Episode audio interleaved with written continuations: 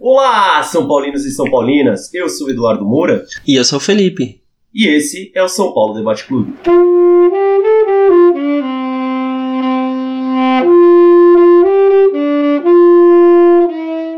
É isso aí. Para quem não segue a gente ainda nas redes sociais, por favor, procura lá.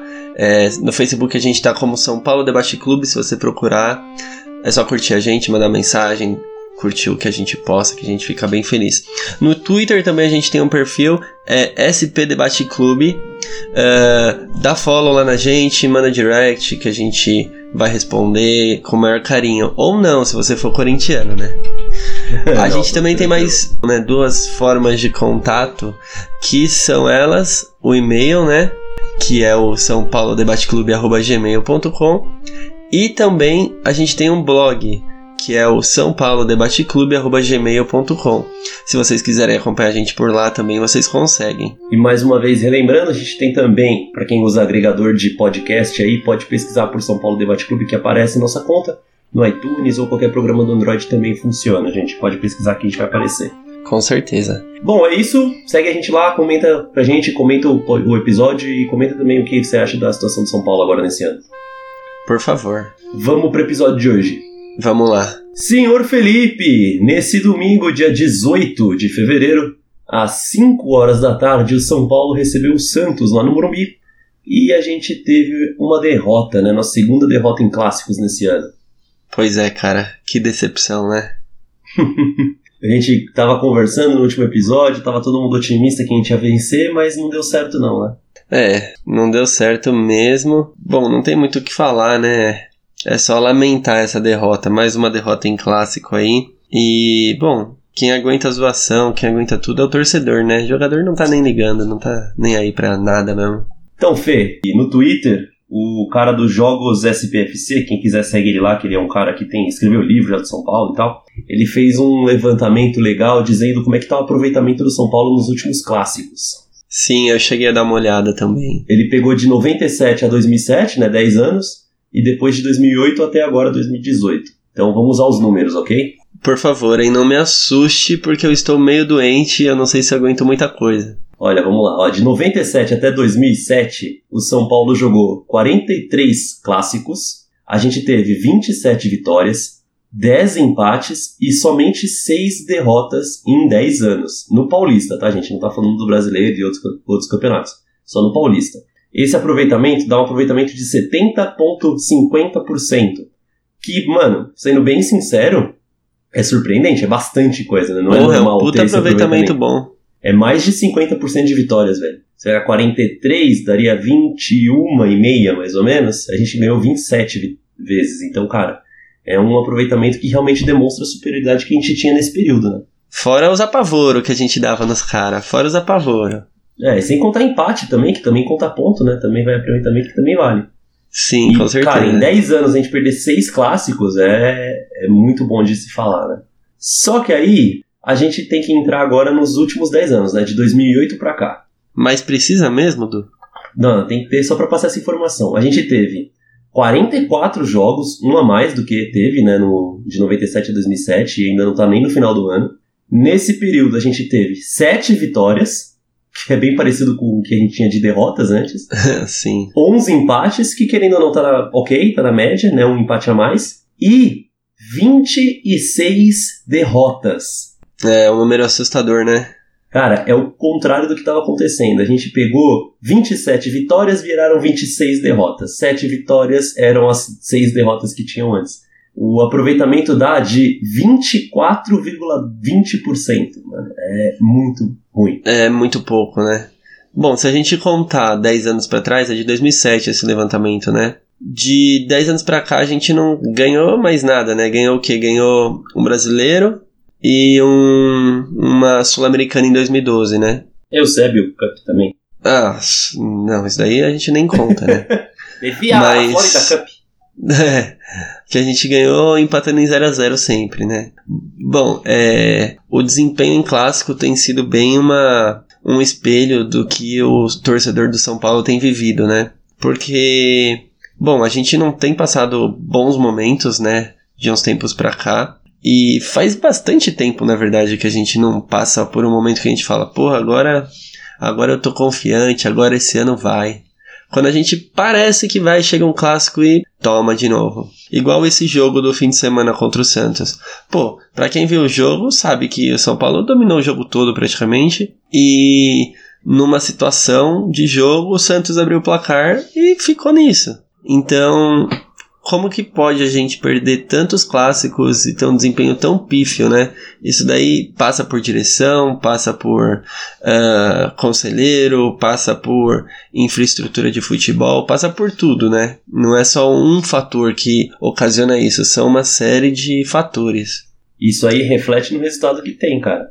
É, se você pega antes que a gente era exemplo de gestão, exemplo de organização, a gente tinha 70% de aproveitamento, e agora que a gente é o exemplo do que não fazer, é 24%, né? Uma coisa muito baixa, muito pouco. Chega a dar vergonha de você falar esse número. Com certeza, é muito vergonhoso. Se alguém falar para você, não, olha, é, você tem um trabalho, o seu objetivo é atingir, sei lá, 70%.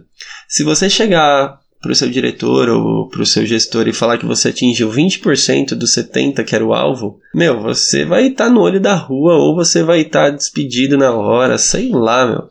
Eu sei que muita coisa ruim vai acontecer com você. Então, o São Paulo tá acontecendo muita coisa ruim, né? Com ele, com a gente. Se a gente for pegar o objetivo, assim, se a gente for, vai, vamos comparar com o brasileiro. O time que tá ali no meio do campeonato, eles têm uns 60, 50, às vezes 40 e poucos por cento de aproveitamento, né? A gente tá com a metade disso. Se fosse Sim. um brasileiro só os clássicos, a gente tava com mais re rebaixado impossível. Né? Tava em 21 de 20, se fosse o caso. Sim, se fosse possível, eu teria, teria mais ou menos isso. Eu acho que os rebaixados do ano passado não tiveram essa porcentagem.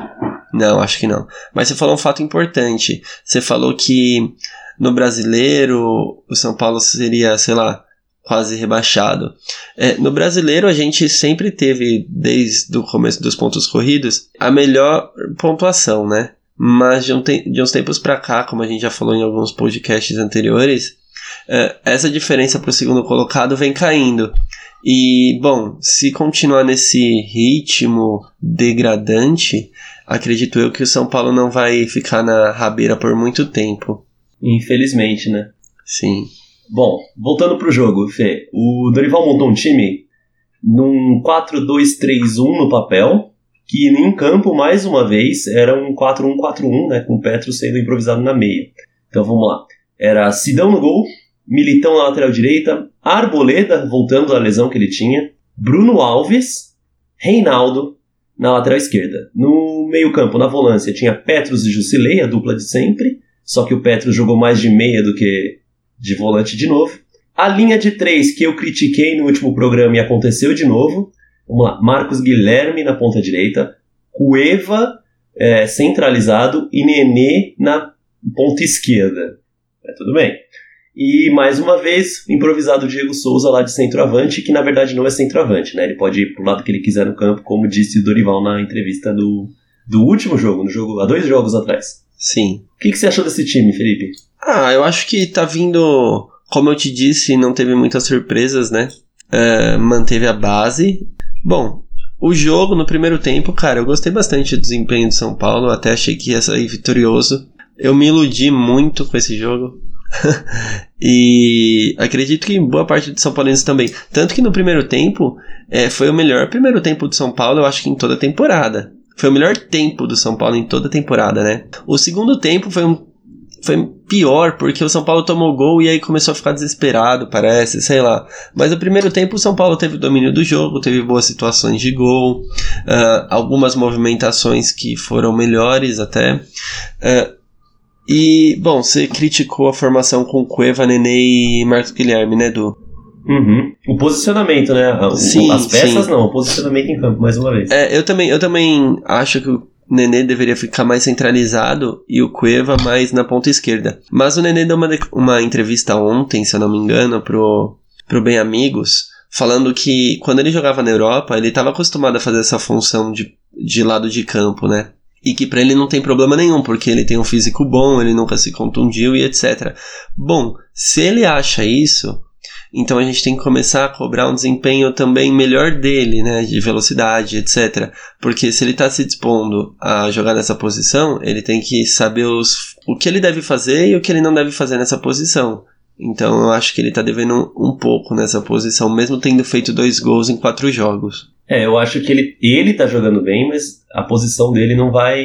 não tá ajudando mais, assim. Ele podia estar tá se destacando mais do que ele já tem se destacado. Sim, exatamente. Eu vi essa entrevista, Fê, mas no mesmo programa teve o Murici Ramalho falando e criticando essa mesma coisa. E eu, eu posso até colocar o áudio depois aqui, a gente pode colocar quando acabar essa parte do, do assunto. Mas o Murici falando, cara, ele não vai falar aqui no programa que ele tá errado. Mas eu acho que ele tá sendo prejudicado, ele tem que se esforçar muito mais o Nenê, realmente, quando ele jogava na Europa, na França, ele jogava nessa posição. Só que isso faz o quê? Oito anos? Nove anos? Sim. Por incrível então, que pareça, o Nenê não quis jogar pra torcida, ele quis ficar unido com o grupo e com o treinador, né? É, concordo. Tá certo ele, não tem que falar mal na TV, não, cara. Não tem que fazer o Cueva, tá ligado? Fazer a polêmica. Ou o Dorival, né? Vamos falar do é. Dorival agora. Mas, para mim, realmente, o Nenê, mesmo que ele esteja acostumado a jogar, quem é, joga melhor na ponta esquerda é o Cueva, ponto.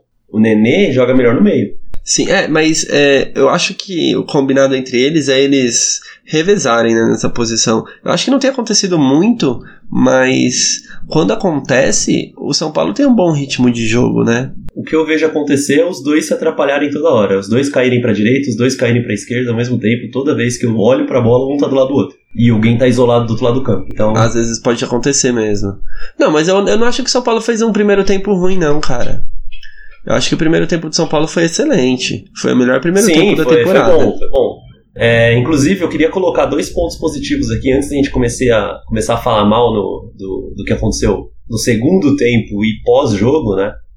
É, primeiro é o Reinaldo, que para mim no primeiro tempo foi um dos melhores. Acho que se eu fosse fazer um top 3 de melhor jogador ali, Reinaldo, se não fosse o primeiro, talvez fosse o segundo nesse, nesse meu top 3 aí. O cara se destacou bem, deu duas finalizações a gol. A gente, na arquibancada azul lá, todo mundo gritando Reinaldo, foi impressionante o momento. Nunca achei que eu fosse viver para isso, mas aconteceu. Você pega muito no pé do Reinaldo, cara. Sim, ele tá jogando bem, cara. Tá, tá realmente legal. É bom que ele voltou com essa experiência que ele teve nos dois anos que ele jogou fora. Olha, mas quando ele foi embora também, ele não tava tão mal. É que a torcida de São Paulo pe pegou muito no pé dele. Mas tudo bem, né? Sim, sim. É a mesma coisa que aconteceu com o Hudson, né?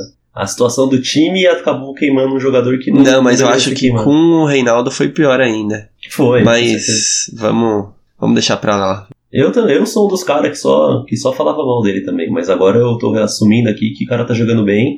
Ainda bem que ele tá aqui, porque senão ia ser Edmar, ia ser que, que, é bem pior que ele, ou o Júnior Tavares que não quer mais jogar futebol, só quer fazer tatuagem, só quer balada.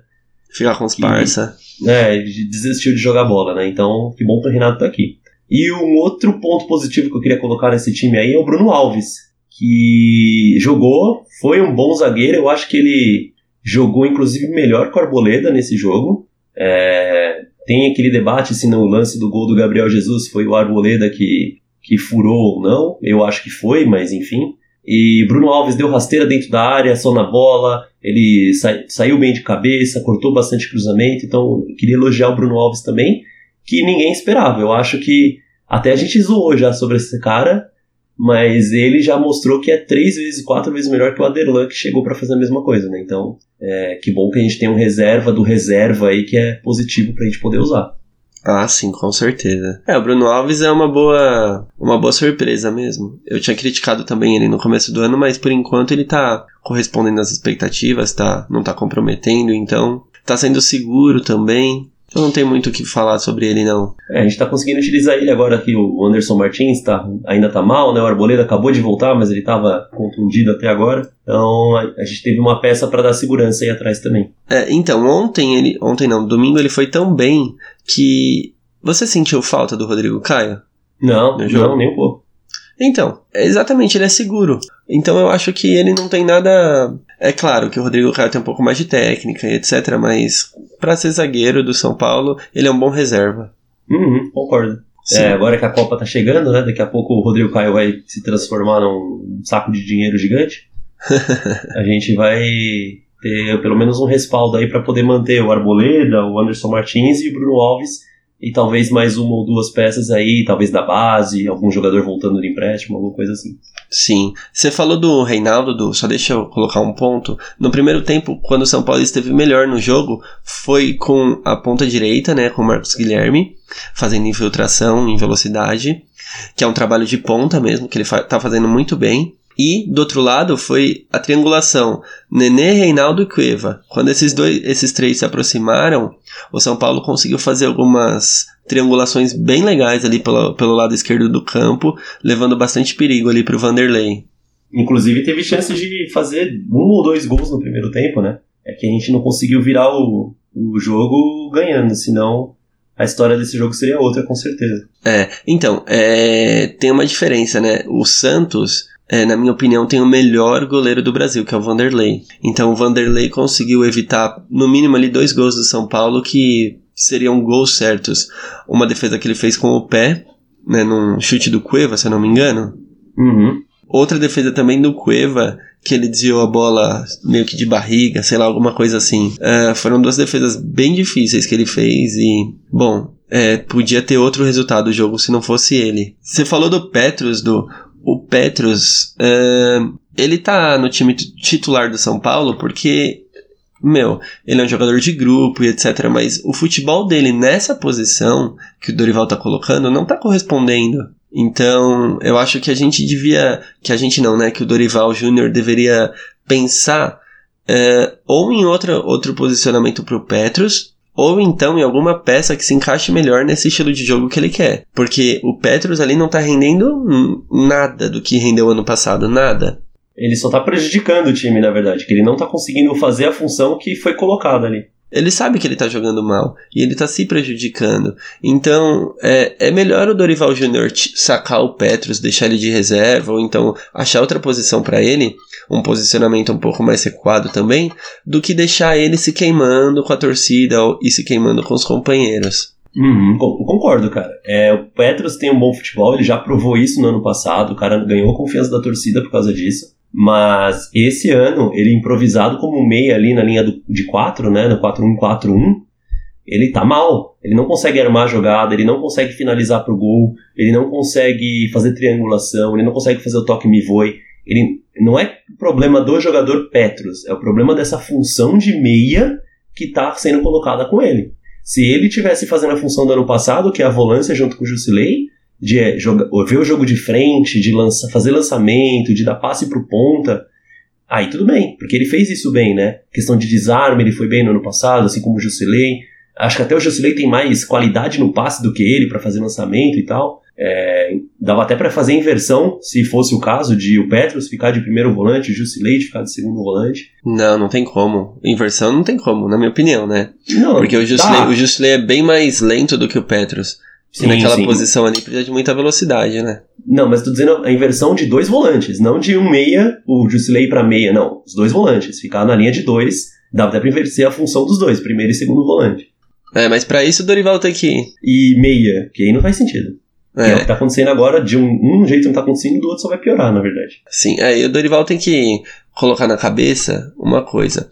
Ou é ele que manda, ou é o filho dele que manda também, né? Sim. Vamos colocar isso, porque não adianta ele pensar que é melhor uma coisa e o filho dele pensar outra e ele ir pela do filho dele. Não, ou é ele que manda ou é o filho dele, pô. E outra coisa também, o Dorival não pode, eu vou falar daqui a pouco, pensar no que a torcida pede. Porque eu tava lá no estádio, eu tava na arquibancada azul, lá no pessoal, o pessoal da amarela começou a gritar é, Valdívia, não deu 30 segundos, eu contei, ele chamou Valdívia para entrar em campo. Foi assim, tava parado, gritaram Valdívia, 30 segundos depois, o Valdívia tava correndo para entrar no campo, cara. Nessa hora foi que o Marcos Guilherme se desgastou, né? E se machucou. Não, mas ele machucou depois, cara. Ele caiu depois que o Valdívia já tava preparado para entrar. Ele caiu no chão e o. Não, mas aí eu acho que ele já tava morto, já, entendeu? Putz, ele já tava ser. sentindo alguma coisa. Pode ser, mas foi, muito, pra, foi muita coincidência para mim, tipo, ser chamado escolhido exatamente ele.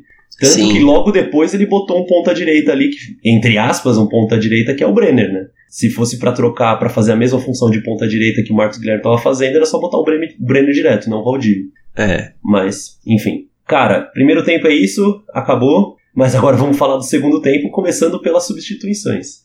Como eu disse, o Marcos Guilherme saiu, entrou o Valdívia, isso aos 18 minutos do segundo tempo. Cinco minutos depois, saiu o Cueva do nada para entrar o Brenner. Inclusive o Cueva estava preparando para cobrar uma falta, aí cutucaram o ombro dele e falaram: Olha lá, você sair. Ele virou e saiu correndo e saiu, não cumprimentou ninguém, só sentou. E o Brenner entrou. E aí, três minutos depois, aos 26 minutos do segundo tempo, saiu o Diego Souza e entrou o Trellis. Aí mudou um pouquinho o esquema que estava em campo. Aí ficou um pouquinho mais um pouquinho diferente na parte da frente, né? Ficou o Trellis de centroavante, um cara que sabe fazer isso, bem ou não, vamos discutir. Na ponta direita, o Brenner, que não é ponta direita. O Nenê, nesse momento, ficou centralizado. E o Valdívia ficou na, mei, na ponta esquerda, né? Na meia esquerda barra Sim. ponta esquerda. E o Petros continuou sendo o segundo, segundo meio ali do lado do Nenê. Ele continuou fazendo uma função que ele não conseguia. E aí, cara, o time morreu. Não, é, aí ele matou. Porque ele tirou quem puxava, né, alguma coisa, que era o Marcos Guilherme. Ele tirou o Nenê, que tava tentando alguma coisa pro lado esquerdo também. E tirou a referência no ataque, né, que era o Diego Souza. Que mesmo colocando o Trellis, o Trellis tem muito menos qualidade do que o Diego Souza, pelo menos aparentemente, né? Aí ele matou o time, aí não tinha, não tinha mais nada o que fazer. As substituições dele, uma seguida da outra, em um curto espaço de tempo, uh, matou totalmente o time de São Paulo. Cara, foi impressionante, porque a gente tomou o gol no início do segundo tempo, acho que foi aos seis minutos, eu não, não olhei agora, mas acho que foi aos seis minutos, mais ou menos assim. E o time não morreu. O time continuou tocando, o Cueva tentou muita coisa. Para mim, eu acho que ele errou mais do que acertou. Duas vezes mais erros do que acerto que ele teve, mas tudo bem. É, mas alguém tinha que tentar, né? É, ele tava fazendo alguma coisa. E aí, depois dessas três mudanças, o time desapareceu. Porque ele colocou três jogadores que perdeu a velocidade, porque o Valdívia ele é Sim. um cara de velocidade de explosão, mas ele não tem. Não, nem se compara com o Marcos Guilherme. O Brenner, que podia ter essa velocidade, ele colocou de novo na ponta direita, que ele cara não é ponta, a gente já falou 500 vezes que o cara não é ponta. O Nenê, que aí sim, que ele podia ter começado na função do meio para não estar tá desgastado e poder jogar direito, ele foi pro meio, ele já tava totalmente cansado, não é, conseguia É, mas aí correr, já tava morto, voltar. Né? Aí não tinha, que, não tinha que fazer. O Nenê, o mais cansado de todos, o que devia ter saído ficou, por cansaço puro, e colocou o Trellis, cara, que o esquema que esse é o mesmo esquema, né? Ele só trocou os jogadores de posição e montou o mesmo esquema ficou 45 minutos do primeiro tempo inteiro e 26 minutos do segundo tempo inteiro, o Diego não tinha recebido uma bola. Não tinha pego uma bola no ataque para fazer alguma coisa que presta. Não, eu acho que ele pegou uma bola, na verdade. Pegou aquela bola que ele fez um 2 um, com o Cueva, que o Vanderlei tirou com o pé. Essa bola foi o Diego Souza que passou pro Cueva. Então essa daí realmente foi jogada do Diego Souza. Mas é muito pouco para um, um atacante, né? É, pro, entre aspas, o camisa 9, né? Que deveria ser o camisa 9. E aí ele colocou o Trellis nessa função que continuou os últimos minutos, os outros 19 minutos de acréscimo do jogo, sem receber bola nenhuma. Então, não, não, não fez sentido. Ele não mexeu no que precisava mexer. E, é, se você for pegar as substituições do Santos, ele tirou o Renato, que cansou e, até se machucou e entrou o Citadini, e colocou o moleque da base para preencher ali o meio, meio campo a ponta, né? Para atacar a mudança que o Dorival fez não mexeu em nada no time. Então é um esquema que não estava funcionando e continuou não funcionando.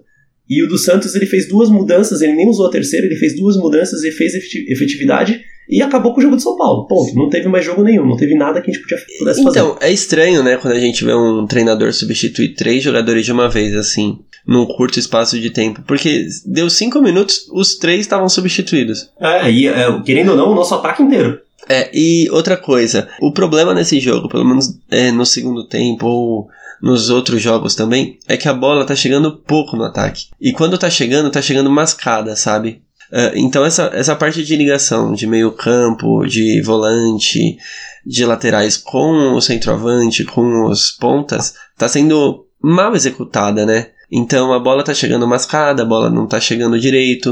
Uh, o São Paulo tem que arriscar muito chute de fora da área. Uh, então isso tudo leva ao São Paulo ter um pior aproveitamento de chutes e de gols feitos no campeonato, né? Um dos piores, na verdade. É, tá, tá bem complicado mesmo a situação.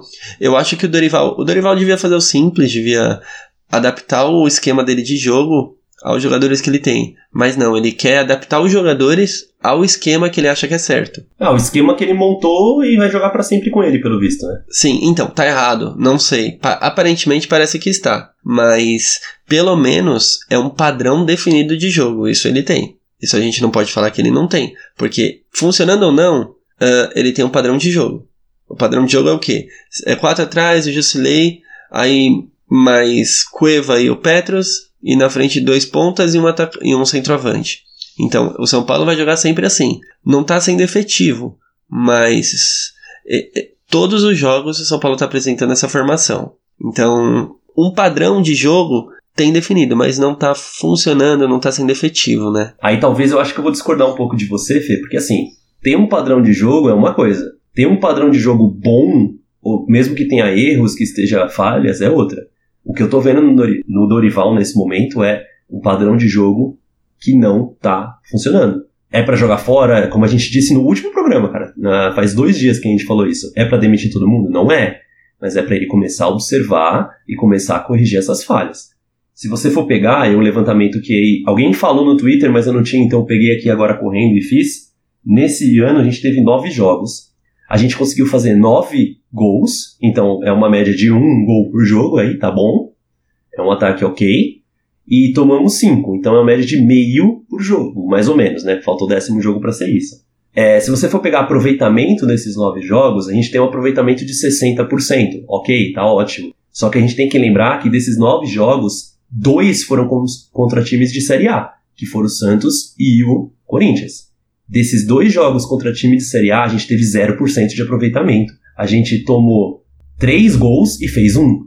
E isso reflete, na verdade, a situação. Quando eu estava falando na mídia aí que foi quatro vitórias em sequência, inclusive eu coloquei uma citação aqui para a gente conversar daqui a pouco com o Dorival, da coletiva do Dorival, é, foi quatro vitórias em sequência contra dois times da Série C, um da Série B e um sei lá da onde. Cara, não dá para você considerar quatro vitórias em sequência de 1 a 0 2 a 0 jogando mal, um meio tempo bom, como uma quatro sequência boa, como um esquema de jogo que está funcionando. Infelizmente eu não consigo ver isso. Eu acho que as peças estão boas, é, o elenco que foi montado está muito melhor do que o do ano passado, mas não está funcionando o que ele quer fazer com esse, com esse 4-2-3-1 barra 4-1-4-1 que ele montou aí. E eu tô vendo só teimosia por parte do Dorival de não conseguir mexer, de não fazer as adaptações necessárias. E não é nem assim, meu, porque eu tô falando certo. É fazer teste puta, o Diego Souza não tá rendendo no ataque, vamos colocar ele na meia, vamos recuar ele, colocar o Marcos Guilherme improvisado lá como tricortista. Meu, vou tirar o Marcos, vou tirar o Diego Souza porque tá mal, vou colocar o Brenner de centroavante para testar. O cara foi bem antes. Cara, o, o Cueva não tá rendendo tão bem, o Nenê não tá rendendo tão bem, vamos inverter os dois. É, o Petros não tá funcionando, vamos trocar. Eu não tô vendo essa questão de tentar do Dorival. Eu tô vendo o mesmo esquema tático colocado e ele dizendo que tá tudo bem. E ele dizendo que uma hora vai dar certo. E infelizmente só dizer que vai dar certo não faz funcionar no final. É, mas então, o problema do. É, você falou que tem que testar. O São Paulo teve 12 dias de pré-temporada. 12 dias e depois já teve jogo, jogo, jogo, jogo, jogo, jogo, jogo, jogo. O teste tem que ser feito no jogo, não tem pré-temporada mais, não tem tempo para fazer isso. Então, no jogo não tá funcionando, então ele tem que arrumar pro próximo jogo. Não é teste, não tem mais tempo de fazer teste. O teste é no jogo, é, sei lá, é em um treino, não tem, não tem mais espaço, não tem mais tempo hábil para fazer teste. É, infelizmente, né? A pré-temporada foi bem curta e esse ano é um ano bem atípico do Brasil por conta da Copa do Mundo, né? Então é. Como você diz, você quer um pouco mais de teste. Mas teste vai ter que ser feito no jogo, infelizmente. O São Paulo vai passar por dificuldade, o São Paulo vai passar por jogar mal, que tá jogando mesmo. Não tô falando que não tá. Mas é, eu vejo um padrão de jogo.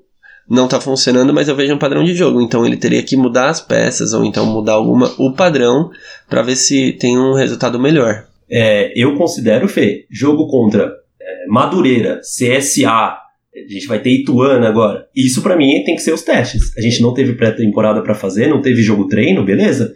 Aproveita isso. Não adianta chegar quando acabar o Campeonato Paulista fase de grupo e entrar na classificação para começar a fazer teste ou não fazer teste nenhum e continuar jogando mal assim. Não, então porque ele não tá for... fazendo. Então, o que ele optou é não fazer teste, porque ele já tomou uma traulitada no primeiro jogo, a torcida já pegou no pé, então ele fez o quê? Não, olha, opa, espera aí, eu vou colocar meu time, de, meu time titular, o que eu tenho de melhor, e vou jogar o que der. Então ele não tá fazendo teste nenhum, ele tá só ganhando partida para acumular ponto. É, quando chegar na, na segunda fase do Campeonato Paulista, aí a gente vai, vai ter uma noção melhor de como tá situado o São Paulo mesmo.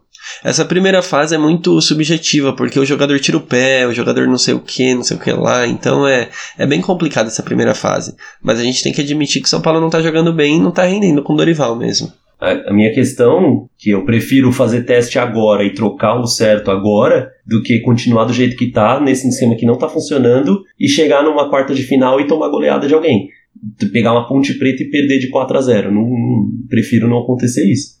Prefiro testar. Ah, mas isso não vai acontecer, não, cara. Vamos ver. Se conseguir o que tá acontecendo aqui, de porcentagem de vitória, não tá dando muito não, certo. Não, então, é que a gente fica puto com resultado de, de clássico e etc.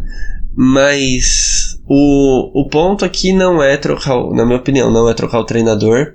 Porque a gente já teve, já teve, sei lá, 20, 30 treinadores aí em pouco tempo e não resolveu nada. Desde que começou essa gangorra de treinadores, o São Paulo não ganha nada, né? Uh, o ponto é adaptar o esquema de jogo para os jogadores que a gente tem disponível no momento, né?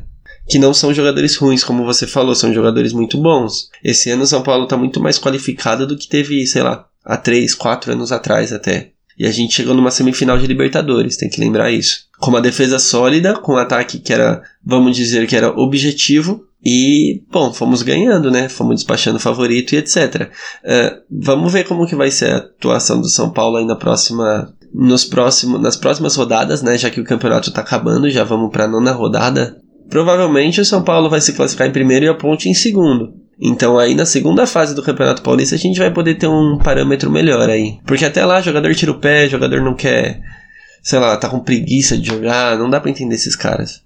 Tem minha opinião aí, eu acho que concordo com você, não é para mexer no treinador agora, não, não faz sentido. É, trabalho tem que ter continuidade e tal.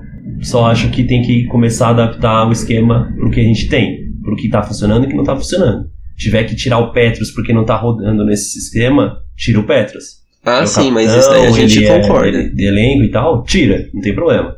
Meu, não tá funcionando colocar o Diego Souza de centroavante, mas ele foi contratado. Meu, tira, não tá funcionando, tira. Coloca o Trellis, coloca o Brenner, improvisa o Marcos Guilherme, faz o que quiser. Mas não fica mantendo essa mesma escalação de todo jogo, senão isso não vai dar resultado lá na frente. Não, é essa questão de teste que eu tô falando.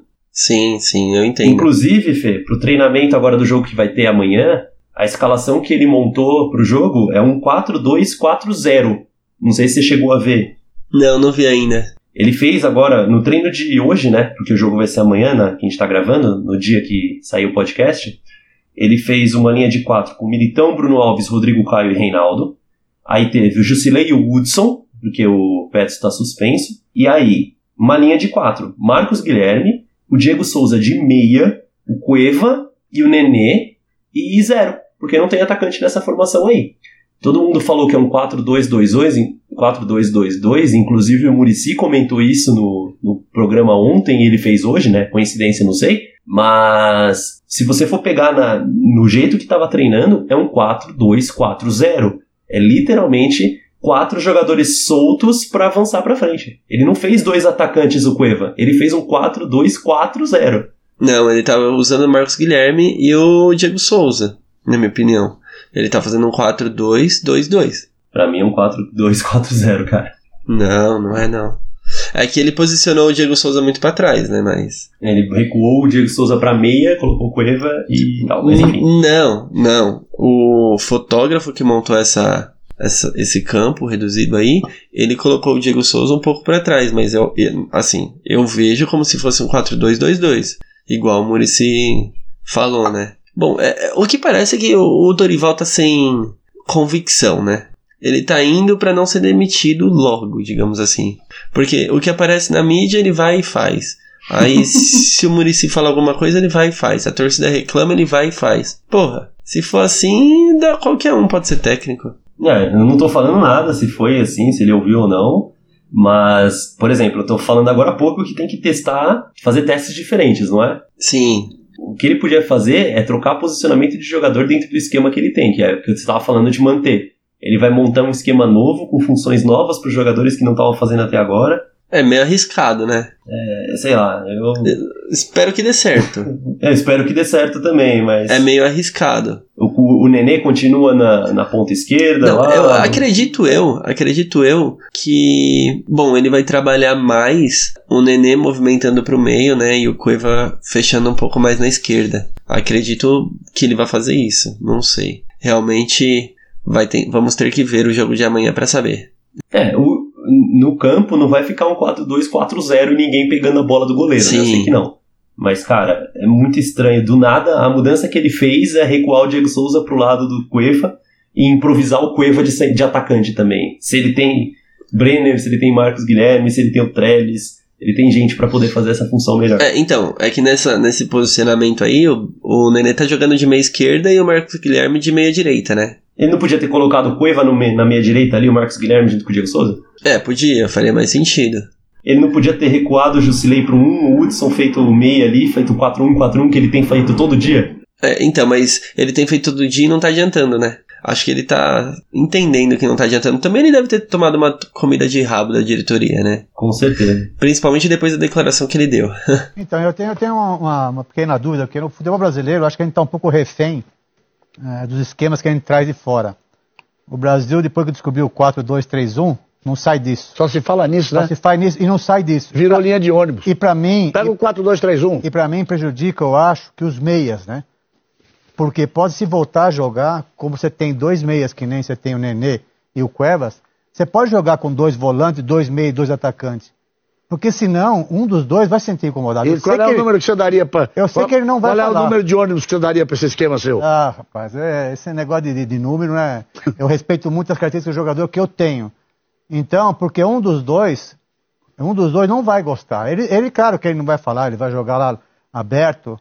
Pô, mas ele, ele é, sacrifica muito, e o Cuevas também, porque não é característica de marcar. Eles têm muita habilidade e muita, isso. e muita E aí ele, ele fica um pouco aberto, fica um pouco longe do jogo, apesar que ele tem liberdade, às vezes, quando a bola está ao contrário dele, ele vem para dentro do campo jogar, que claro. E, mas ele perto da área, né, ele vai render muito mais, porque é o cara que sabe meter a bola, sabe chutar, sabe fazer gols, né? Então, é, é, não é nenhuma crítica ao Dorival, porque o Dorival é meu amigo, né? Bem, bom, vamos pro último assunto, é isso mesmo que eu queria falar, Fê. Eu peguei aqui seis citações da coletiva de imprensa que ele fez ontem pós o jogo, ontem não, anteontem pós o jogo. É incrível que ele fez 5 minutos e 30 segundos de coletiva e eu consegui pegar seis citações polêmicas que ele falou. Foi uma ótima então, coletiva, então. Os repórteres estavam aí atentos. Inclusive, o Ricardo Leite, da São Paulo Digital, sugeriu, ele não disse que foi, mas sugeriu que depois dessas polêmicas que ele falou, em 5 minutos ele falou tanta polêmica, será que não foi a própria assessoria de imprensa cortando a, a, a coletiva? Ah, provavelmente. Provavelmente. Porque, Fê, eu vou falar e aí eu quero que você me opine. Pode ser o que você acha. Tá, pode ser. Primeira, só não vê quem não quer a evolução que o time vem tendo. Ah, ó, vamos ser sinceros. Contra o CSA no segundo tempo, São Paulo jogou bem. Sim. Contra o Santos no primeiro tempo, São Paulo jogou bem. Então, se for essa evolução de tempos de partida, eu concordo. Mas se for alguma coisa mais, vamos dizer, mais palpável, principalmente com ganhar clássico, aí tá na cara que não, né? É, Mas eu, acho... eu acredito que essa parte de jogar bem, o São Paulo parece, né, que tá encaixando alguma coisa aí. A gente vai precisar dar um pouco mais de tempo para ver. Eu não consigo ter confiança num trabalho que oscila, que em um tempo joga bem e no outro joga pior que o CSA, por exemplo. Sim. Então, para mim não tá tendo evolução. Eu vejo lampejos que no futuro pode ser revolução, mas por enquanto é só lampejo mesmo. Legal que a gente, a gente discorda de muitas coisas, né? Sim, é, essa é a ideia do debate, né? Conversar e opinar. É, segundo, merecia perder do Corinthians? Merecia perder do Santos? Para mim, não tem peso nenhum. Isso ele falou quando perguntou sobre os dois clássicos que ele perdeu, né? Os dois clássicos que teve no ano, duas derrotas. Uh, vamos por partes, como diria o Jack Stripador, né? Contra o Corinthians, na minha opinião, o São Paulo merecia perder sim. Também acho, concordo. Contra o Santos, não. Aí eu concordo com o Dorival. Uh, com relação a uh, perder clássico agora, eu não vejo um grande peso. Lógico que a gente fica puto de perder clássico agora e etc. Fica puto do Gabigol dançar na bandeirinha. Se a gente fosse jogador, daria um um soco na cara do cara, mas beleza, né? A gente não é. Mas nessa primeira fase não faz muita diferença mesmo. É, faz é, muito sentido que a gente teste o nosso poder, né? Mas é, não muda nada em questão de classificação e etc. O importante é estar ali classificado entre os dois primeiros do grupo.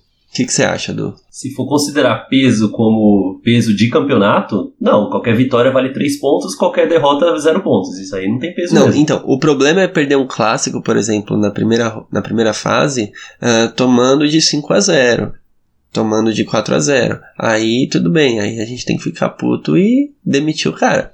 Mas do jeito que foram os dois clássicos, eu acredito que a gente não tem que ficar tão preocupado assim. Eu, eu, o contrário. No Corinthians, eu acho que mereceu perder. Eu acho que o Corinthians deixou a gente empatar até a hora que eles falaram assim: vamos fazer gol, eles fizeram. E acabou o jogo. É, mais ou menos, né? Fizeram um gol cagado ali também. É, mas eles, na hora que eles falaram assim, ó, vamos ficar 10 minutos atacando, aí 10 minutos saiu o gol. Aí eles, ah, agora vamos esperar o resto do jogo até acabar. E aí acabou. Então, tipo, foi assim, na hora que eles quiseram ganhar, eles ganharam, eles mataram o jogo. E o Santos é um jogo que a gente tava para ganhar e o técnico, com erros de mudança de substituições, matou o jogo também. É, vamos ser sinceros que o Santos achou um gol também, né? Exato, também achou, também achou, faz mas... Parte, faz parte do jogo, cara, faz parte. Faz, mas eu acho que nesse caso o peso do, do, da consequência dessas derrotas aí, aí sim tem peso. Não o peso de campeonato, porque realmente uma vitória é 3 pontos, empate é 1 um e, e derrota é 0. Isso aí não muda nada. É, não, perder clássico é sempre complicado mesmo, né? Se, principalmente se o técnico não tá fazendo um trabalho bom, igual não tá. Vamos lá pra terceira. Terceira, se eu tivesse ganhado os dois jogos jogando mal, eu estaria preocupado. o que, que você comenta dessa frase aí? A minha vontade de ganhar clássico é maior do que minha vontade de jogar bem, entendeu? Exatamente. Para mim podia ser um Pronto. jogo horrível, oito cartões amarelos para cada lado e a gente ganhou de 1 a 0. Pronto, tá ótimo. Sim, é exatamente isso. Eu estaria muito mais feliz com jogar mal e ganhar um jogo do que jogar bem e perder os dois, que é, também não foi isso que aconteceu. Se a gente tivesse jogado bem os dois e, sei lá, merecido, o Vanderlei tivesse feito 400 mil defesas, o Cássio tivesse feito 300 mil, sei lá. Uh, aí eu falaria, porra, às vezes é sorte mesmo, falta de sorte, mas não teve competência mesmo, né? Essa frase os dois discordam então, né? Sim. Então tá. Quarta, a equipe vinha de quatro vitórias em sequência, coisa que não acontecia há muitos anos. Cara, isso a gente falou no outro podcast, e a minha opinião é, eu concordo com o que ele disse. Porque desde 2007, 2008, não lembro, a gente não tinha vitórias é, seguidas assim, quatro vitórias. Não importa se é contra adversário de Série A, B ou C, isso não estava acontecendo. Então, esse ano aconteceu. Beleza, é um fato positivo. Mas esse fato não pode esconder o futebol que o São Paulo está apresentando, que não é um futebol adequado à grandeza do São Paulo Futebol Clube, né? É isso aí, é aí que tá o problema. Parabéns, aconteceu, quatro vitórias em sequência, não acontecia, acho que é desde 2008, 2009, sei lá. Sim. Mas isso não é desculpa de, meu, pode jogar mal porque estamos ganhando quatro jogos, entendeu? Mas então, e se fosse quatro jogos? Olha só, e se fosse quatro jogos é, e nesses quatro jogos tivessem Corinthians e Santos? E quatro vitórias? Sim. É clássico, meu, aí é outro peso. Aí, olha só, aí o pensamento ia ser diferente. Quatro jogos são quatro jogos. Quatro vitórias de 1 a 0 que você jogou contra Corinthians, Santos, Ponte Preta e sei lá. Palmeiras. Não, aí, cara, quatro vitórias seguidas com Santos, Corinthians e Palmeiras em sequência, mano, a gente pode fazer festa na rua. Eu estaria dando volta olímpica. é, é, outro, outro patamar. Vamos colocar assim, se fosse quatro vitórias no brasileiro, pô, parabéns, eu ia estar tá comemorando também. Quatro vitórias em sequência no Paulista, jogando contra CSA no meio do campo, isso para mim é obrigação. Isso não é questão de se comemorar, cara. É obrigação. É obrigação, mas essa obrigação não estava sendo feita desde 2008. E foi feita agora eu não posso comemorar porque foi ruim antes, entendeu? Não, a gente não tá comemorando porque foi ruim antes, a gente tá comemorando porque a gente chegou num ponto que agora tem alguma coisa para comemorar. Porque antes nem isso tinha. É, eu, eu, não, eu não consigo comemorar quatro vitórias em sequência jogando mal contra CSA e Madureira. Eu não consigo. Para mim isso é obrigação. não tá acontecendo nos últimos nove anos, mas não quer dizer que, tipo, porque você tirou 3 na última prova, tá beleza tirar 4 hoje. Não faz sentido.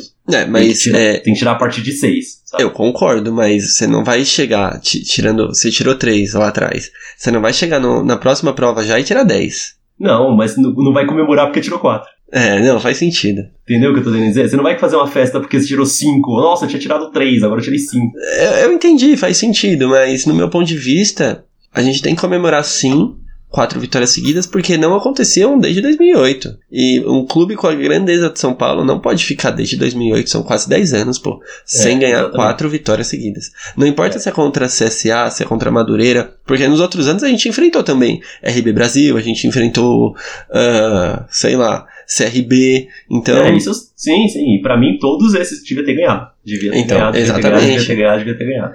Não é, não é que eu tô comemorando soltando rojão, não, eu tô achando bom e é uma obrigação. Mas eu não vou, não vou crucificar ele por, causa, por conta dessa declaração que ele, que ele fez. É, eu não tô crucificando, mas eu acho que não, não esconde o, o trabalho mais ou menos até aqui. Ah, sim. Mas vamos sim. pra próxima, vai. Quinta, essa acho que é a mais polêmica de todas. Ele falou: o treinador não faz gols. É. Olha, o Dorival tem muita sorte, porque parece que ele não perdeu o elenco com essa declaração. É, muito treinador perdeu o emprego um dia depois disso aí, hein? Sim.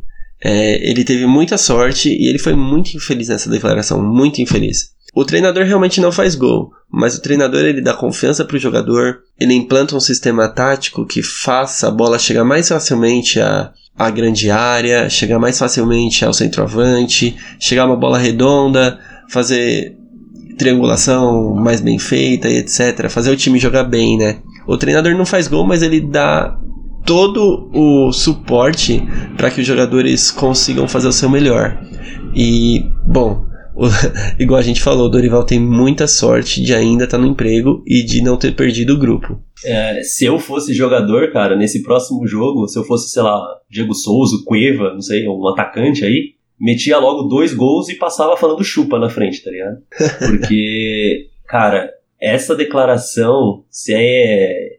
Você faz isso no FM lá, é rebelião no dia seguinte dos jogadores querendo te demitir, sabe? Então Pois ele teve é. muita sorte que o elenco, elenco tá junto com ele, que o elenco confia no trabalho dele. Porque se fosse. hum, tivesse uma dúvida na cabeça de alguém ali, tinha destruído agora, tinha perdido todo o trabalho que ele fez nesses meses aí. Sim, ele pode até não ter perdido agora, né? A, a confiança dos jogadores. Mas é alguma coisa assim que de errada que vai acontecer e ele vai perder um pouco dessa confiança, né? Então, pode não ser um resultado imediato, mas pode ser um resultado a longo prazo aí, essa falta de confiança que os jogadores venham a ter. Mas eu, eu ficaria muito infeliz também com essa declaração. E eu fiquei muito puto quando eu ouvi que ele falou isso. Sorte, sorte, sorte, que eu não sou diretor de futebol. Porque se eu tivesse ouvido isso, eu acho que eu teria demitido ele naquela hora. Eu também, na, na coletiva. Eu É, tinha então. puxado o microfone e falado. E o problema é que eu não sou do time daqueles que querem a demissão imediata do Dorival. Aí eu ia demitir o cara, entendeu? Então é meio complicado. Você vê o nível dessa declaração que ele fez. Mas Sim. não, não parou por aí, porque ele completou com essa frase aqui. Ele tem obrigação, né? Ele, o treinador, ele tem obrigação de tentar levar a equipe até a intermediária adversária e fazer um sistema defensivo que lhe dê tranquilidade. É isso que trabalhamos. Então ele explicou, né? Ele explicou a frase dele. Não satisfeito com a bosta, foi lá e sentou na Eu queria bosta. te fazer essa pergunta, Fê. O time está chegando à intermediária adversária? Olha, se a gente for parar pra analisar o segundo tempo do jogo contra o CRB e o primeiro tempo do jogo contra o Santos, sim. Se a gente for analisar todos os outros jogos, não. A Simples. questão, a minha questão é assim, tá chegando. Quantos gols a gente fez no segundo tempo contra o CSA e contra, no primeiro tempo contra o Santos? Um e zero, né? Então foi um em um jogo, né? Não, na verdade dois, né? Que São Paulo ganhou de 2 a 0 E ah, é zero. verdade, é verdade. É que foi um de, um de, Um de pênalti. de pênalti, eu desconsiderei. Mas a gente teve o quê? Umas 60, 70 chances de gol nesses dois jogos, sei lá? Não, Não. sei lá, foram, sei lá. Se juntar os dois, foram umas. Chance clara, umas 10, vamos supor. E aí então a gente teve 10, um pênalti e um gol convertido, né? Sim, mais ou menos. Então, tá chegando, mas tá meia boca ainda, né? Dá pra melhorar É, não, bastante. dá pra melhorar bastante. E a ele, segunda ele parte? sabe, né? É fazer um sistema defensivo que lhe dê tranquilidade. A gente tá tranquilo com o nosso sistema defensivo? É Cara, uma pergunta, tá? Não tô acusando, é uma pergunta. sinceramente, a única peça defensiva que eu trocaria é o Sidão. tirando isso, eu, Felipe, eu tô contente com o Rodrigo Caio, Bruno Alves, Arboleda e o Anderson Martins. Os meus dois laterais que eu tenho, o Reinaldo e o Militão, para mim estão ok. E o Jusilei tá fazendo a cobertura ok também. Então, o meu sistema defensivo, só uma peça que eu trocaria. Mas como dizem, né? É, goleiro é uma posição de confiança. Então o Dorival tem, a, tem as convicções dele e para ele ele acha que o Sidão é melhor que o, que o Jean. Mas é, é. eu não concordo. Eu concordo também que a gente tem uma tranquilidade no sistema defensivo.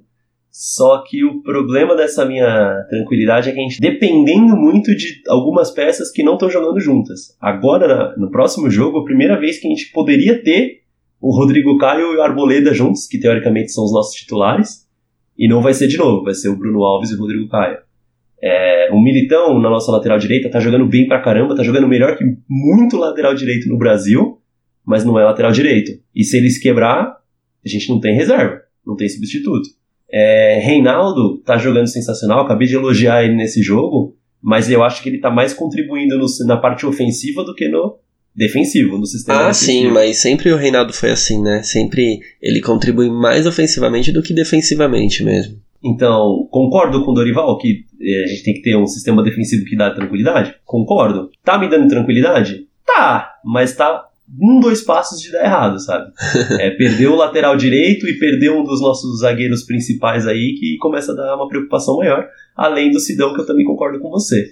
Não porque o Sidão tá mal, porque o Sidão não tá comprometendo, os erros que ele tem não estão causando gol, então tá tranquilo, mas porque a gente gastou 10 milhões no goleiro que nem, nem ninguém viu jogar nada. Não, para mim gastar 10 milhões ou gastar zero, para mim tanto faz. O importante é que o cara tem mais qualidade que o Sidão. Isso acho que já foi provado enquanto ele estava no Bahia. Mas é. a gente tem que ver, né? Aproveitar esses, esses testes que poderiam ser feitos mesmo no Campeonato Paulista e colocar o cara para jogar, né? Sei lá, um é. jogo, dois jogos. É aquilo que eu falei, tem que testar, né? Tem que testar os jogadores que estão aí para fazer, né?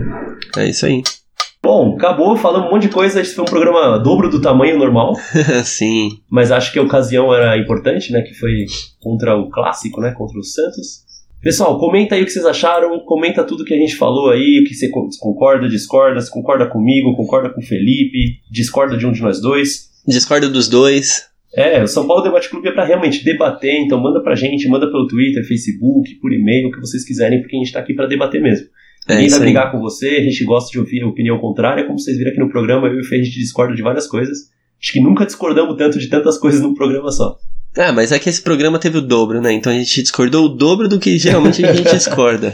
mas essa é a ideia do programa, então pode falar com a gente aí que a gente está disponível para conversar, interagir com vocês. É isso aí. Se vocês quiserem mandar alguma sugestão também de, de tópico pro próximo episódio, a gente tá aberto a sugestões de vocês, tá bom? Beleza. É, próximo jogo, São Paulo e Ituano. O que, que você acha?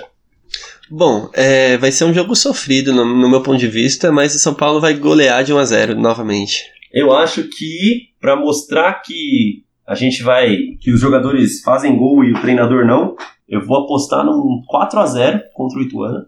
4 a 0, louco. 4 a 0 porque os jogadores vão jogar na cara do Dorival. E no final do jogo vão pedir a demissão dele ainda, hein? Pode anotar aí que, não, isso, não... com certeza isso vai acontecer. vai, oh, vai acontecer. Mas pode tá anotar aí 4x0 pro São Paulo e acabou a crise e é campeão. Pode trazer o título. Ah, por favor, né? Depois de 4x0 contra o poderosíssimo Ituano, não tem quem segure. então é isso. Obrigado, pessoal. Obrigado por ouvir. É isso aí, valeu. Um abraço para todo mundo. E vamos São Paulo, né?